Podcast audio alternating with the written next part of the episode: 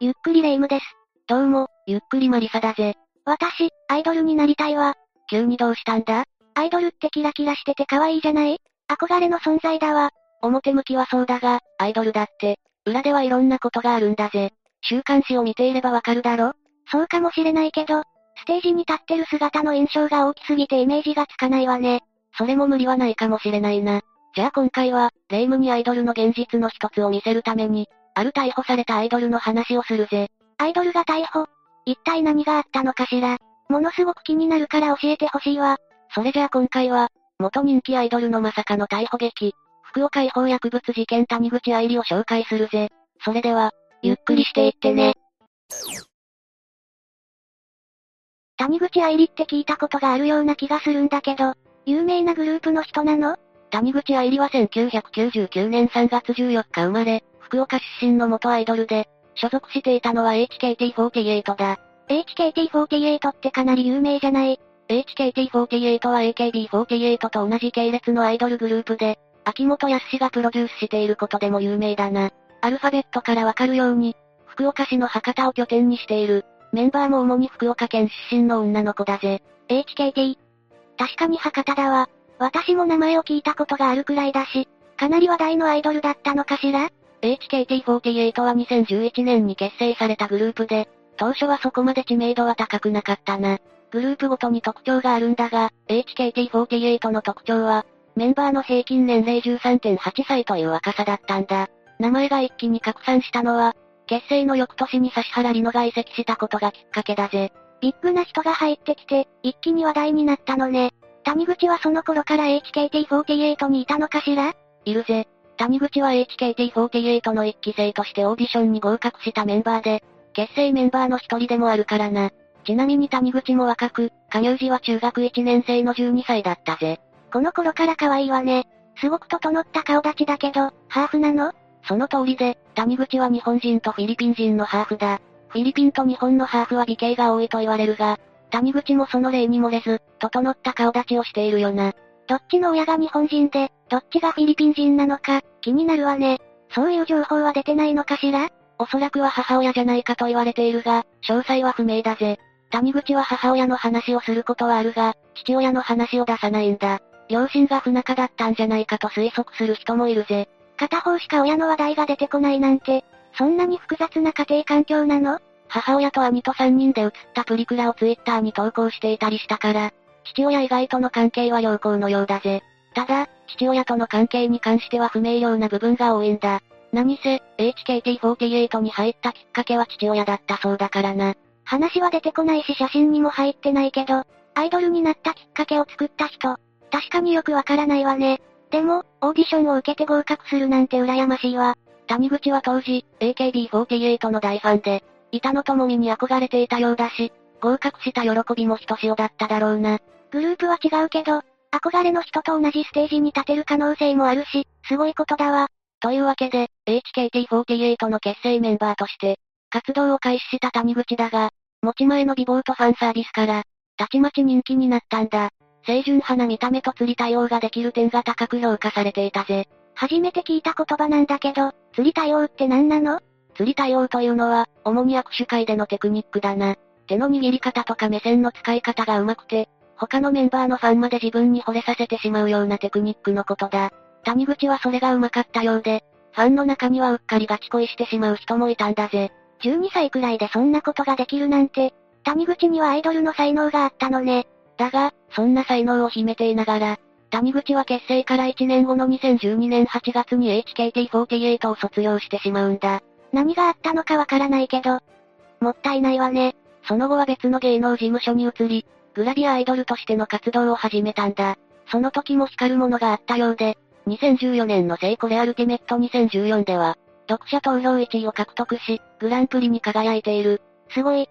グラビアアイドルの才能もあったのね。だが、そこからは表だった活動がなくなり、芸能界から谷口は姿を消したんだ。次に彼女の名前が報道されたのは、6年後の2020年4月のことだ。また、何かのグランプリを取ったりしたのかしら？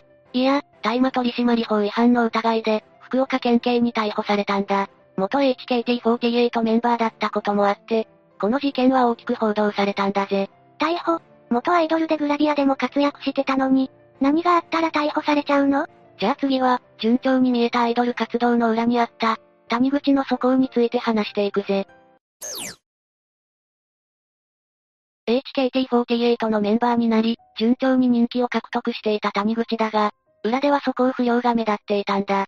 HKT48 の脱退理由は一身上の都合で卒業とされてはいるが、実は炎上騒動があったんだぜ。素行不良で炎上するって、学校での態度が良くなかったとか、そういうレベルじゃないわね。霊夢の予想通りだぜ。まず、谷口には未成年飲酒や喫煙の疑いがあったんだ。中学生なのに飲酒と喫煙。本当だったらアイドルとして以前に、法律的にアウトだわ。だが、中でも致命的だったのは、ファンの男性3人とのお泊まり疑惑だぜ。男性とお泊まりしかもファンが相手なんて、どんな疑惑なの？この疑惑は48グループ全体でも問題になった話だから、少し深掘りして説明するぜ。まず、グループメンバーが利用していたのは、2019年まで存在していた Google プラスという SNS サービスだ。ファンたちの間では、ググタスと呼ばれていたな。その Google プラスを48グループのメンバーたちが使っていたのね。でも、それがどうなったら問題になるのかしら ?48 グループは Google 社と提携していて、たくさんのメンバーたちがググタスに登録して、思い思いの投稿をしたんだ。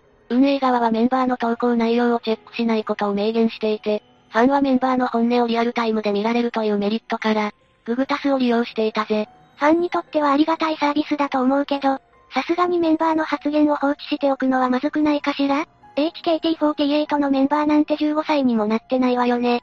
ああ、谷口も含めた多くのメンバーが未成年どころか中学生だからな。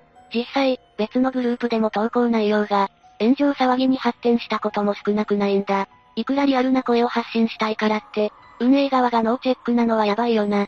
実際、個人的にメンバーに連絡を取るファンが、現れてしまったんだぜ。アイドルがファンと個人的に交流するのって、あんまり良くないわね。じゃあ、ファンの男性3人とお泊まりっていうのも、そこから繋がったのかしら？そのようだな。その後、ヤフー知恵袋に菅本優子、江藤さやか、谷口愛理と、もう一人のメンバー計4人がファンの男性宅にお泊まりして、飲酒喫煙をしたという情報が書き込まれたんだ。公的な事件にはなっていないが、当時の劇場支配人にも垂れ込みがあって、これはかなりの炎上騒ぎになったんだぜ。アイドルとしてもそうだけど、15歳にもなってない未成年が男性の家にお泊まりで、飲酒と喫煙だなんて、大問題だわ。その後、別のメンバーの小森ゆいが脱退したんだが、その発表前に、芸能界がこんなに恐ろしいのも知りました。たくさん学んだな。人って簡単に信じちゃダメなんだね。本当にありがとうございました。という意味深な投稿をして、直後に削除されるという闇を感じる出来事も起こっているんだ。お泊まりとは関係のなさそうなメンバーだけど、裏で何が起こっていたの？これは噂の勢いでないが、まず小森ゆいがファンと親密な関係になり、それが HKT48 劇場の支配人にバレたんだ。そこで厳重注意を受けた小森が、うっかり他のメンバー4人のお泊まりを、支配人に話したことから事件が大きくなったそうだぜ。最終的に、小森から相談を受けた指原里乃が、支配人に話しに行ったことで、お泊まりが事実だと確定したとのことだ。なんというか、雪だるま式に大事件になっていってるわね。まあ、これは噂に過ぎないんだけどな。事実なのは、小森や谷口を含むメンバー5人が脱退したことだけだ。小森ゆいの父親は、お泊まり事件に関わっていないのに、不当な理由による脱退処分が行われた。として訴訟も起こしているぜ。HKT48 どころか48グループ全体を揺るがしたこの一連の事件は、博多の乱と呼ばれているんだ。博多の乱なんか戦国時代っぽいわね。HKT グループに詳しい関係者は、谷口の人生について、すべてのきっかけは、2012年に起こった博多の乱。あそこから転落は始まっていたのです。と語っているぜ。素行の悪さがあったとはいえ、せっかく入れたアイドルグループを、脱退することになってしまったわけだから、旗から見るともったいないよな。グループを脱退してしまったのはしょうがないとして、転落というほどなの？その後もグラビアアイドルに転向して、成功してたみたいだし、言い過ぎなんじゃないかな？続きを話すぜ。さっきも言った通り、谷口は HKT48 脱退後も、芸能活動を続けることを選択したんだ。別の芸能プロダクションに移籍して、今度はグラビアアイドルとして活動を開始したんだぜ。さっきの話によれば、2014年にグランプリにもなってるのよね。具体的に言うと、聖コレアルティメット2014の読者投票で1位になったんだ。やはり芸能界で光る才能はあったようだな。だが、谷口の素行不良の噂はまだ消えていなかったんだ。今度はどんな噂なの？谷口は中学校を卒業して高校に進学したんだが、学校名を明かしていたんだぜ。沖学園高等学校という学校なんだが、ここは県内でも3本の指に入る不良校だったんだ。谷口は、他校の有名なヤンキーと交際していて、その彼氏の影響で素行が悪化していたと言われているんだ。未成年喫煙とか飲酒が、まだあったのかしら？そこに関しては定かじゃないが、学校はサボりがちだったんだ。そして、せっかくうまくいっていた芸能活動もぷっつりとなくなり、芸能界から姿を消してしまったんだぜ。男の影響っぽいけど、なんだかもったいない気がするわね。その後はどうなったの？高校を卒業した谷口は正社員として就職し、ホテルのフロントスタッフとして勤務していたぜ。だが、その仕事も1年半で辞めることになるんだ。せっかくしっかり働いていたのに、また彼氏の影響かしら？いや、フロントスタッフをしている時にスカウトを受けたそうで、谷口はキャバクラで働くことになったんだ。フロントスタッフという職業柄、その容姿が目についたんだろうな。キャバ嬢になったの、清純派アイドルだったことを考えると、すごい進路に行ったわね。清純派アイドルだったのは昔の話で、キャバ嬢になった谷口は派手な見た目をしていたぜ。それでも美貌は健在だけどな。確かに、タイプというか方向性は変わったけど、美人なのは変わらないわね。元 HKT メンバーという経歴とその容姿のおかげで、谷口は店での人気が非常に高くてな。スポーツ紙の記事で紹介されるほどの有名人になったんだ。アイドルからグラビアからキャバ嬢と転々としてるけど、どこでも成功してるのはすごいわね。だが、そんな谷口が次に報道を賑わせたのは、まさかの逮捕劇だったわけだぜ。あ、忘れてたけど、谷口って逮捕されてたわね。どんな罪だったんだっけ？大麻取締法違反だ。2020年4月16日に、谷口の自宅から、乾燥大麻と吸引に使う道具が発見されたんだぜ。薬物に手を出していたってことなのかしら。これまでの素行からすると、失礼だけどありえそうな気がしちゃうわ。というか、急に逮捕されたけど、何がどうなったら家を調べられるのかわからないわね。逮捕のきっかけになったのは、案の定というかなんというか、谷口が当時交際していた男性だぜ。二人は2018年に店で出会って、そのまま交際していたようなんだが、この相手に問題があったんだ。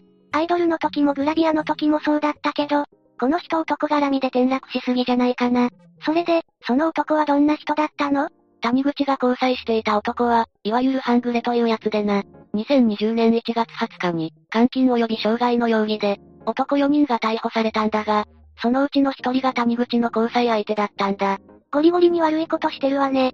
監禁と傷害って、何があったの？